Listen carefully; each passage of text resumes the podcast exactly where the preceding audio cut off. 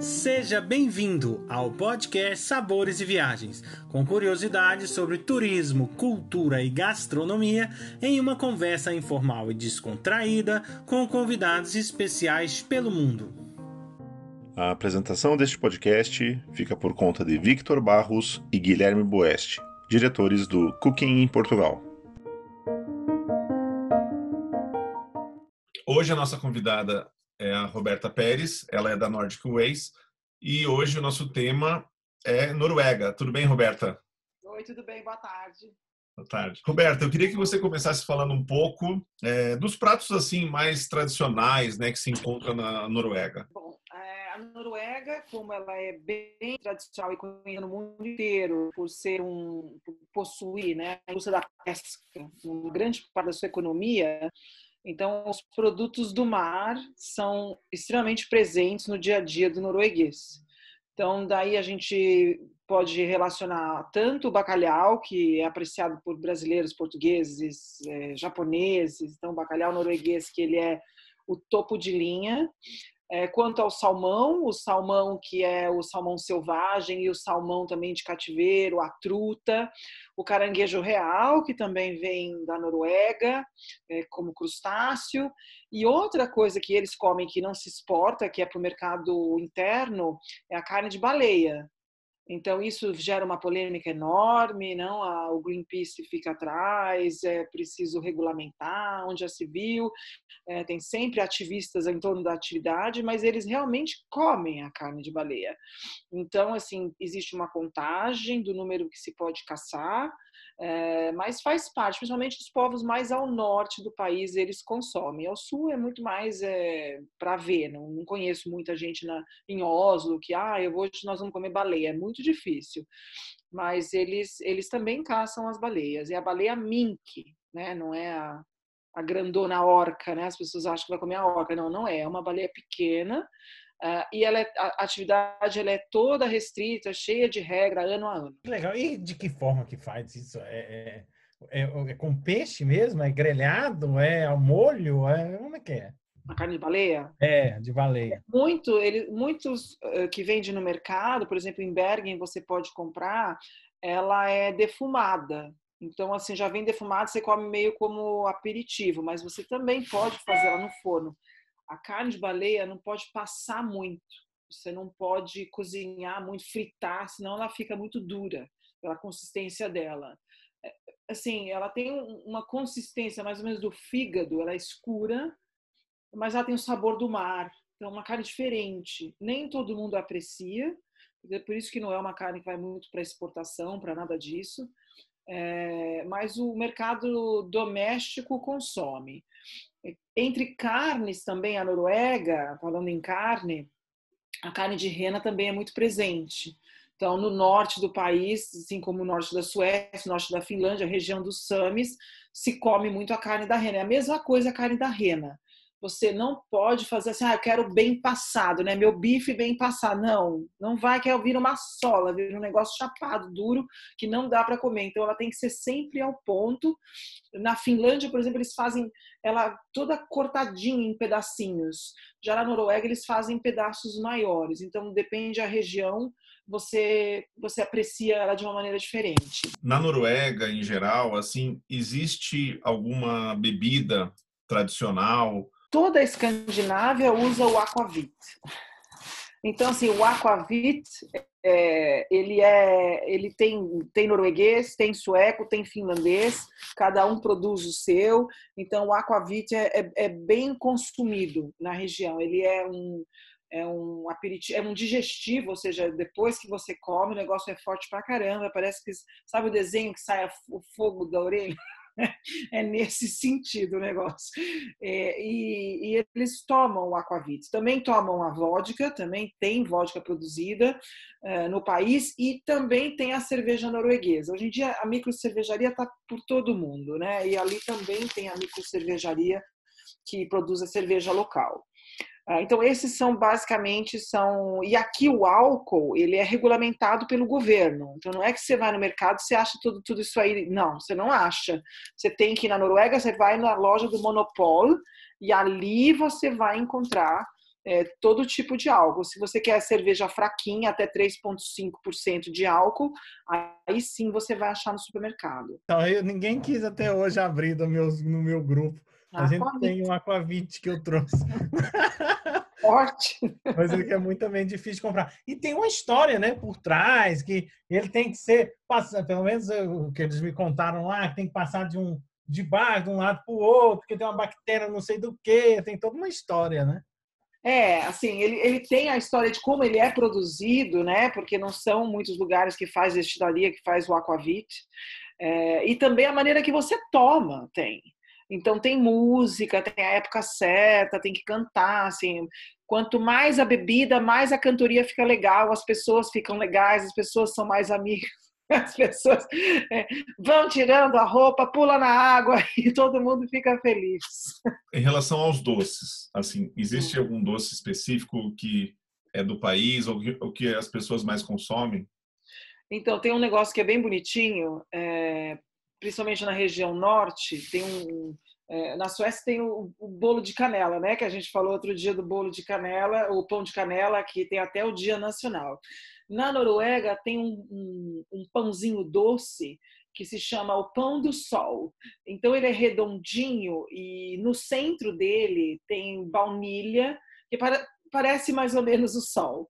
E esse, e esse pão, quando volta a ter o sol na região norte, nesse dia em janeiro que volta a ter sol, o primeiro dia que o sol aparece, em quase todos os lugares você encontra os hotéis, restaurantes, eles, eles oferecem assim, é uma alegria, é um alívio que o sol voltou. Então todo mundo faz o sol bule. Então o pão do sol ele é tradicional. É, aqui se usa muito o cardemomo é, como essa especiaria. É, se usa também a baunilha e se usa também no Natal o açafrão para fazer os doces. Então a Escandinávia tem alguns doces que são muito semelhantes. O norueguês não é como o sueco, que tem aquela tradição do, do chazinho da tarde, aquele monte de doce, mas ele também consome, e não consome doce o dia inteiro. É, os noruegueses são super da natureza, são, são esportistas, gostam de caminhada, de esqui, então eles preservam muito isso. Então a alimentação ela tem que ser bem controlada. Eles não, não vão comer esse monte de açúcar, as crianças são regradas, justamente para que você cuide da saúde. E assim, fazendo um, um, né, porque tem muitas similaridades aí, né? E a gente já conversou em outros podcasts aí sobre outras regiões, mas aquilo que você for falar assim, que é o, é o, o, o algo mais diferente ou que se distancia dos outros países norte seria o que aí? Ah, eu acho que essa presença do peixe, né? Assim, a gente entende que a longevidade na Noruega ela é, ela é muito parecida com o Japão. Então são dois países que comem muito peixe. Então a alimentação deles ela é muito baseada é, nos frutos do mar e nos peixes, muito mais que os demais é, escandinavos, muito mais. Por exemplo, a Dinamarca é um país que come muita carne de porco e ninguém nem sabe isso. Eles produzem muita carne de porco. A Suécia tem almôndega, carne, é, também come o peixe, mas a Noruega assim é muito mais peixe. Então, eles, eles têm uma diversidade enorme de peixes. A indústria são duas economias muito fortes na, na Noruega. É o petróleo e o peixe, as duas estão no mar. Então, essas economias não podem se chocar. Uma não pode destruir a outra. Fala assim, ah, não, só vamos extrair petróleo porque dá mais dinheiro. Não, não, não. Peraí, a economia do... A indústria da pesca é muito importante. Então, por isso, elas não se esbarram. Elas andam paralelo. Então, isso é bem bonito. Porque aquilo que dá mais dinheiro por muito tempo não acabou é, finalizando uma outra atividade que também é muito importante, que se exporta para o mundo inteiro, que é a indústria do peixe. É um país, claro, como é, os demais países nórdicos, muito frio também, né? Por acaso, existe alguma bebida quente? Como no norte é muito frio, então quando você faz atividade ao ar livre, já isso é tradição já dos Samis, mas não é específico norueguês, isso é dos hum. Samis, em toda a região é, você caminha, sai de moto de neve, sai com os cachorros, né, com os huskies, aí você para a fogueira e você faz um suco de frutas silvestres quente. Muitas pessoas acham que isso é um chá, mas não é, é um suco. E você, ao invés de tomar ele frio, porque já é tudo é frio, então você acaba tomando ele quente. Mas dizer que é como o asiático, que, que toma o chá, água quente durante a refeição, não não é. Mas algo que é muito parecido com o japonês, para nós não tem nada a ver com alimentação, nós também temos o costume de tirar os sapatos na entrada de casa. Parece que hoje em dia isso vai virar regra, mas é, a gente já tem isso nas nossas casas. Então, ninguém traz para dentro de casa sujeira de fora. Exatamente como o japonês fala, os escandinavos também falam. Então, isso para nós é muito normal. Finlândia, Suécia e Noruega não entram com sapatos dentro de casa. Então, assim, com costumes que se misturam. Mas em, em questão como o asiático tomar chá, tomar aquelas que eles andam com aqueles termos, né, o tempo inteiro, não. Aqui se gosta muito do café. É, e o café, ele não é forte, assim, não, não, se, não se tem o hábito de expresso. Eu já, como eu aprendi a tomar café por aqui, eu não tomo café expresso, não gosto, não aprecio, é forte demais. Mas eu posso tomar baldes e baldes de café. Ele não é tão fraco quanto o americano, mas não é um café que você toma só um cafezinho, não. Um café que você toma uma jarra grande, porque ele é entre o americano e o brasileiro, assim, não é nem tão forte nem tão fraco, é meio termo. É indo agora para a cultura né, do bacalhau, porque eu acho que isso tem história para contar de todas as formas, porque tem tipos diferentes e tal. E, e uma coisa que eu fico sempre, eu, eu, tenho essa curiosidade, né, que é as formas de se comer o bacalhau também, porque né, pode diferenciar muito aqui de Portugal, né, a questão do bacalhau fresco ou bacalhau salgado, se come as, as as entranhas ali, a ovas, a fígado, seja lá o que for que tem no, no bicho, cabeça, né? Enfim, fala um pouquinho. Então, assim, aí você tem que lembrar um pouco da história. A Noruega, até os anos 70, foi um país muito pobre muito pobre, com uma agricultura muito simples. No começo dos 1900, muita gente foi embora para os Estados Unidos. Assim, você tinha uma família com três filhos, um fica para cuidar da sua indústria agrícola que é pequena, o resto embora ganhar vida em outro lugar porque não tem para todo mundo. Então, assim, muita gente foi embora tentando fazer a América, fazer a vida, porque a Noruega é, não tinha do que essas pessoas viverem. Então, assim, uma história muito pobre desde a época ansiática, vamos voltar lá para os 1400, 1500, quando a Liga Ansiática se estabeleceu em Bergen e começou, por que, que eles montaram um escritório tão grande na Noruega? Exatamente por causa do bacalhau. O bacalhau é um peixe que você salga e seca e você consegue exportar ele para o resto da Europa, que é o quê? Que é católica e que passa aí um tempão é, do ano comendo só peixe, não pode comer carne. Naquela época não podia, fazer a quarentena mesmo, só comendo peixe. Então, eles acharam aí o um nicho de mercado, trouxeram para aquele país super pobre coisas que não tinha sapato, trigo, vinho, coisas que eles não produziam. Em troca disso, comandaram a exportação do bacalhau. Então, o bacalhau chegou e foi visível a, a parte do Mediterrâneo, a Península Ibérica, já desde a Liga Anseática, que comandava esse comércio todo.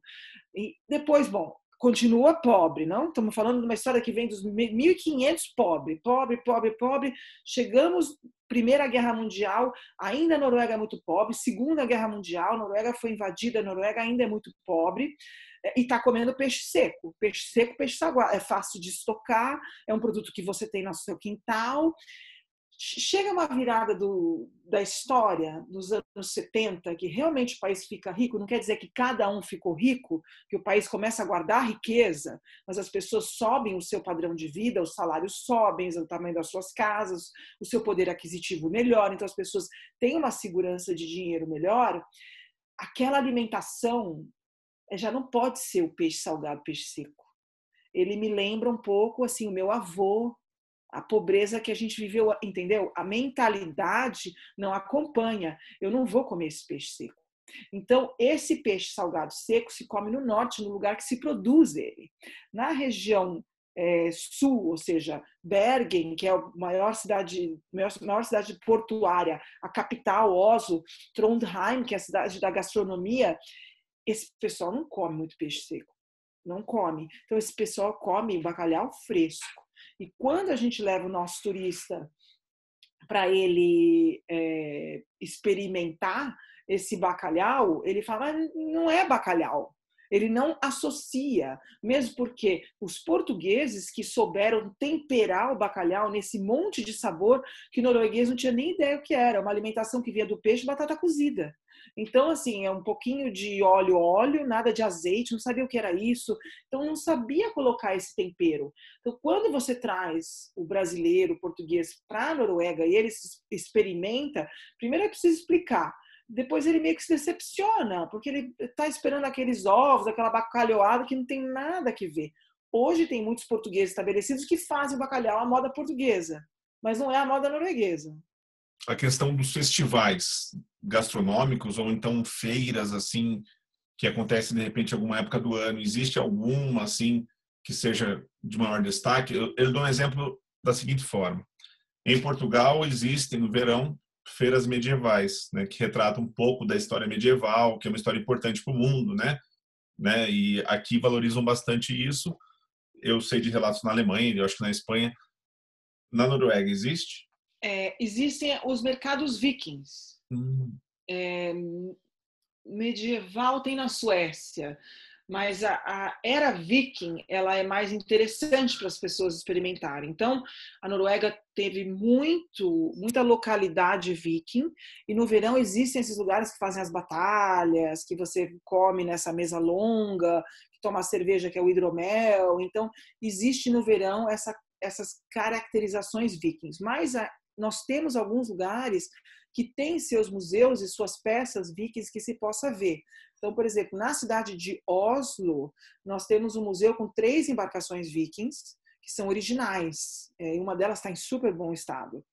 É, nós temos em vários pontos dos fiordes igrejas que são numa época pós-viking, início de medieval, ou seja, porque viking não tinha igreja, então como que a igreja viking? Não é. Então, é uma igreja na época de transição, que foi feita pelos, por mão de, de povos que eram vikings, mas que já estava com a igreja presente na região. E nas Ilhas Lofoten, nós temos um, um, museu grande, que tem uma, uma casa grande, uma, uma, uma casa viking, e que eles fazem jantares vikings, tem várias peças e tem uma embarcação que sai para o mar também. Então, você tem, e alguns outros lugares que você faz os tais os festivais vikings. Não, espera lá. E esse aí, você, sai de barco com. Eu, eu gostei desse negócio aí. Mas sai, passei turisticamente falando? Sai, sai, mas é perto, né? Você sai como se fosse assim para você experimentar como que tirava o barco, como que ele entra e como que você ia sentado. Então, assim, para você ter essa experiência viking, é bem legal. Em Lofoten eles têm o barco que sai é, rapidinho, tem um número limitado, então às vezes não sai também, mas ele no verão é possível fazer essa experiência. Muito bom. Na Dinamarca também tem. Na Dinamarca, em Roskilde, também tem um museu viking. Ali também é possível fazer passeio na embarcação. Deixa eu te fazer uma pergunta também. O, o, o processo de secagem, né? Diz que tem regiões aí que é, é, é até bonito se ver, né? Porque é aquelas coisas, um monte de, de peixe assim, aposentado. Você prende é, os dois pelo rabo, você corta as cabeças, né? Você prende, você põe, salga ele, né? Já põe ele para secar. É, e são, são estruturas de madeira, são como se fosse um grande A. Se você olhar de cima, parece um gigante A, são vários deles. Daí você vai pendurando é, nos, nos mastros e você cobre ele com elos de ferro para os pássaros não, não levarem todo o bacalhau. Então, eles ficam secando nos meses de junho e julho. E aí depois entra na parte do processamento na própria indústria. E na mesma região já tem as indústrias, e dali já saem os barcos para exportar. E se consegue ver isso, assim, turisticamente consegue. falando? No consegue. verão, consegue. E quando você vai no inverno, você consegue ver a estrutura sem o peixe também. Uhum. Deve ser muito diferente. Assim. Muito. Sem contar que o arquipélago de Lofoten é um dos lugares mais lindos que tem. Para nós brasileiros, imagina assim, o Fernando de Noronha do inverno. É realmente lindo. É, não, é porque ela comentou de uma cidade que é uma cidade gastronômica. Aí eu fiquei com ela na cabeça de meu Deus, eu quero saber sobre ela. Trondheim, Trondheim. É uma cidade gastronômica e, e ela fica no início do norte. Foi uma cidade que tem uma presença religiosa muito grande, então tem uma catedral enorme. E, e a, o que aconteceu em Trondheim muito virou um elo porque muitos novos talentos da culinária começaram a inventar, criar. Então tem culinária, tem restaurante que é totalmente orgânico, que tudo que se come vem da horta própria deles. É, a maioria deles não joga nada no lixo. É, então, assim, é um, é um grande peso e é uma cidade que hoje já recebe voos diretos não só de Oslo, mas de outros lugares. Então, é uma cidade que está crescendo bastante por causa da, da culinária tem muita diferença, assim, o interior, você falou de algumas cidades, e até complementando essa pergunta, que acho que muitas pessoas buscam, né? Para você ver os fiordes que a gente vê por foto, é uma coisa linda. Como que faz para você visitar? Assim, o país tem uma extensão enorme. Então, assim, não adianta a pessoa achar que de uma vez ela vai ver tudo. Muita gente vem com essa necessidade que, ah, não, eu quero ir, eu vou ficar um dia em Bergen, dali eu já vou para Geiranger e de lá já vou. Esse já vou demora muito, porque as conexões não são tão simples assim. Então, eu sempre falo que a Noruega é um país de percurso. Então, para você explorar esse país, você precisa fazer um percurso. Existe uma empresa que o ano que vem nós teremos duas que faz um cruzeiro entre os fiordes. Então, ela vai de Bergen até Kirkenes e volta, entrando a subida e a descida são diferentes, então dão 11 dias de viagem.